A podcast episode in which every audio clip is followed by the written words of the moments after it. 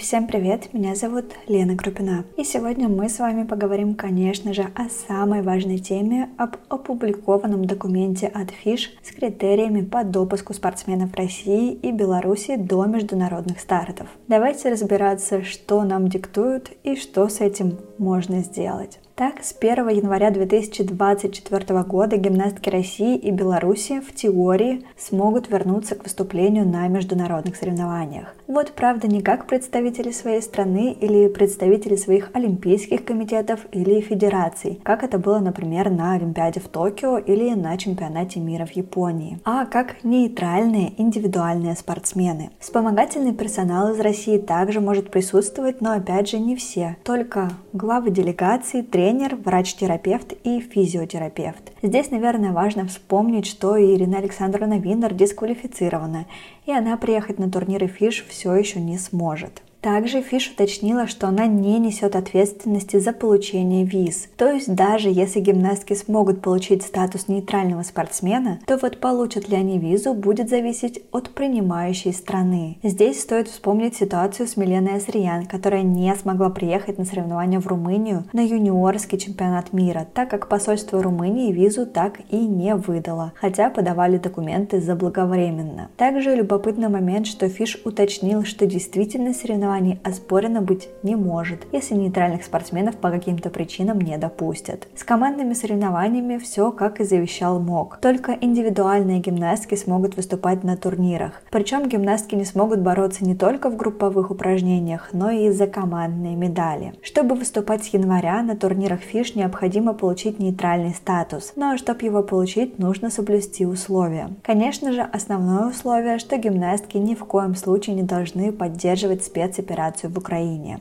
В критериях ФИШ также в основном условия МОК. Так гимнастки не должны быть связаны с военными или другими органами безопасности своих стран. На данный момент все еще нет разъяснений по поводу нахождения в спортивных обществах типа ЦСКА и Динамо, но можно догадываться, что это будет поводом не допускать гимнасток. Однако, если вспомнить ту же Любовь Черкашину, которая имеет военное звание и продолжает работать в ФИШ, то не исключено, что какие-то лазейки будут придуманы, и для гимнасток из этих клубов. Но если нет, то вариант с выходом из общества не прокатит, так как Фиш уточнила, что наличие контрактов будут смотреть с начала операции, то есть с 24 февраля 2022 года. Так мы уже обсуждали, что в «Динамо» у нас состоит Алина Горнасько, гимнастка Беларуси, в ЦСКА Дина и Арина Аверины, Лала Крамаренко, Анна Попова, Мария Борисова, Анастасия Салас, Елизавета Зоркина в данных организациях не числятся. Так что в теории шансов у них больше. Также гимнастки должны воздерживаться от любой деятельности или общения, связанного с государственным флагом, гимном, эмблемой или любым другим символом страны, федерациями, Олимпийским комитетом страны, а также от любой поддержки спецопераций в Украине на любых официальных мероприятиях в СМИ и соцсетях. Также будут учитываться все действия с начала операции. Упоминаются также и конкретно символ Z и демонстрации и про военные мероприятия. То есть в теории Дина и Арина с их появлением на концерте с символикой Z не смогут получить статус нейтрального спортсмена точно, так как про него прямо написано. Но концерт в общем доступе в интернете. Также большой вопрос по концертам, которые организовывала Ирина Александровна Винер. Как мы обсуждали и при критериях МОК, также в теории это должно сработать и с критериями ФИШ. То есть все гимнастки, которые принимали участие в концерте, который Ирина Винер посвятила участникам СВО, не смогут получить статус нейтрального спортсмена. Это, напомню, был концерт к Дню города Москвы с участием Григория Лепса. В нем приняли участие почти все гимнастки сборной России, в том числе и Лала Крамаренко. Единственное, что здесь может спасти, это то, что это был только комментарий Ирины Александровны Винер. То есть официально концерт был к Дню города. Кто знает, как это расценят Фиш, но, возможно, эта лазейка тоже сработает. Хотя, если захотят, то не дать допуск могут любой спортсменке России хотя бы из-за этого концерта. Как вы уже поняли, помимо выполнения кучи критериев по нейтральности, нужно еще будет подать и заявку. И это тоже не так просто.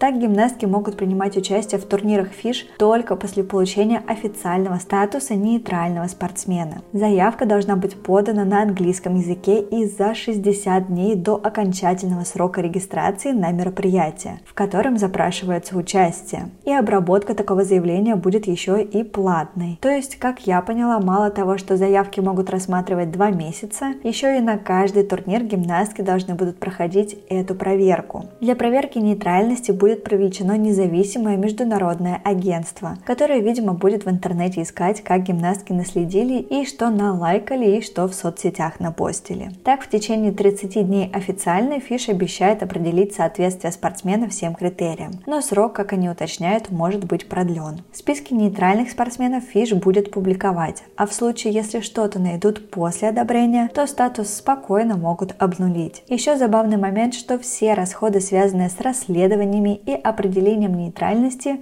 будет оплачивать заявитель. То есть на полном серьезе гимнастки должны быть святыми, неактивными в соцсетях, еще и финансово обеспеченными, но не государством, а волшебными компаниями, которые никак не связаны с родной страной. В целом кажется, что просто ни одна гимнастка в мире не смогла бы соблюсти все эти критерии. Но это еще не вся информация из официального документа. Так, даже если ты думаешь, что это все круги ада, то это не так. Давайте немного пофантазируем, потому что мне кажется, выполнить эти критерии возможно только так. Итак, Гимнастка соблюла все критерии. А что дальше? Во-первых, каждая должна пройти минимум один допинг-тест перед возвращением на соревнования. Так, несмотря на то, что гимнастки никак не должны быть связаны со своими федерациями, именно через федерацию должна проходить подача заявки на нейтрального спортсмена для участия в соревнованиях. Также ФИШ оставляет за собой право дисквалифицировать спортсмена по факту в любой момент. На соревнованиях гимнастки должны участвовать под аббревиатурой АИН, то есть индивидуально индивидуальный нейтральный спортсмен.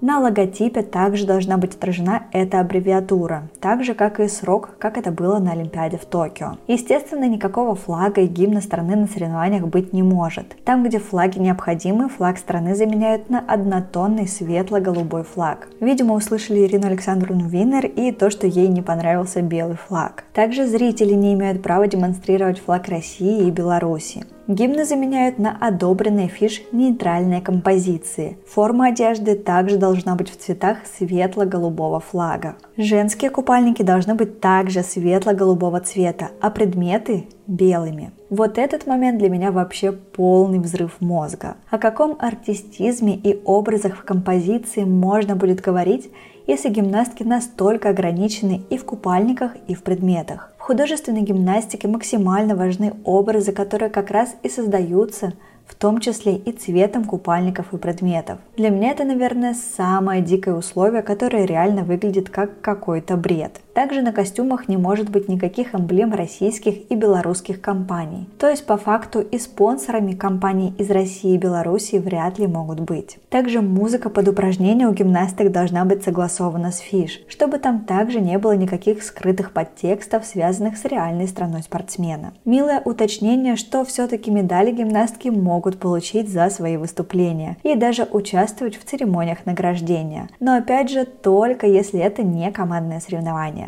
Ну и также, даже если соревнования закончены и медали разыграны, Фиш оставляет за собой право за нарушение, в том числе после соревнований, ввести санкции. Так, это могут быть различные варианты дисквалификации на время, на определенный срок, а также лишение полностью или частично результатов соревнований. Так, если делать вывод, то получается, что Фиш в любой момент может лишить спортсмена права участия в турнире. И даже если он уже выступит и выиграет медали, то спокойно может их забрать. Если решит, что что-то, что сделал спортсмен Международной Федерации гимнастики, не нравится. Ирина Александровна Винер подробно комментировать условия отказалась, напомнив свое выступление на Совете по спорту, где она сказала, что гимнастки сборной России на турниры без флага и гимна не поедут, и что это позор. Василий Титов на данный момент отвечает более абстрактно, обещая подробнее разобраться в критериях и уже потом высказать свою точку зрения на этот счет. Итак, Если подводить итог, думаю, вероятность того, что мы увидим гимнасток России в следующем году на международных стартах стремится к нулю, учитывая и заявление Ирины Александровны, и концерты, посвященные СВО. Все-таки нейтральность Беларуси, на мой взгляд, была более правильной. По крайней мере, они не лишали себя на 100% возможности выступить на международных стартах более патриотичным для страны, но менее открытым к мировой гимнастике. Что для меня очень печально, так как я бы наконец хотела увидеть подтверждение фраз про то, что мы лучше. Но критерии по большей части, конечно, сумасшедшие, и я надеюсь, что хотя бы Беларусь постарается их соблюсти, насколько это возможно. И я надеюсь, что эти приколы с предметами и купальниками не будут действовать в реальности. Что касается связи со страной, для меня это все, конечно, тоже странно. Ведь все, что сейчас происходит в мире, дело рук не гимнасток, и спортсмены к этому никакого отношения не имеют. Если ты спортсмен своей страны, то ты в любом случае часть ее. Они растут в своих городах, воспитываются здесь, получают какие-то плюшки от государства, тем более если это гимнастки сборной. Так что для меня все это дико странно и бесит и получается очень несправедливо по отношению к спортсменам. Будто реальный мир сошел с ума и нас забыли предупредить.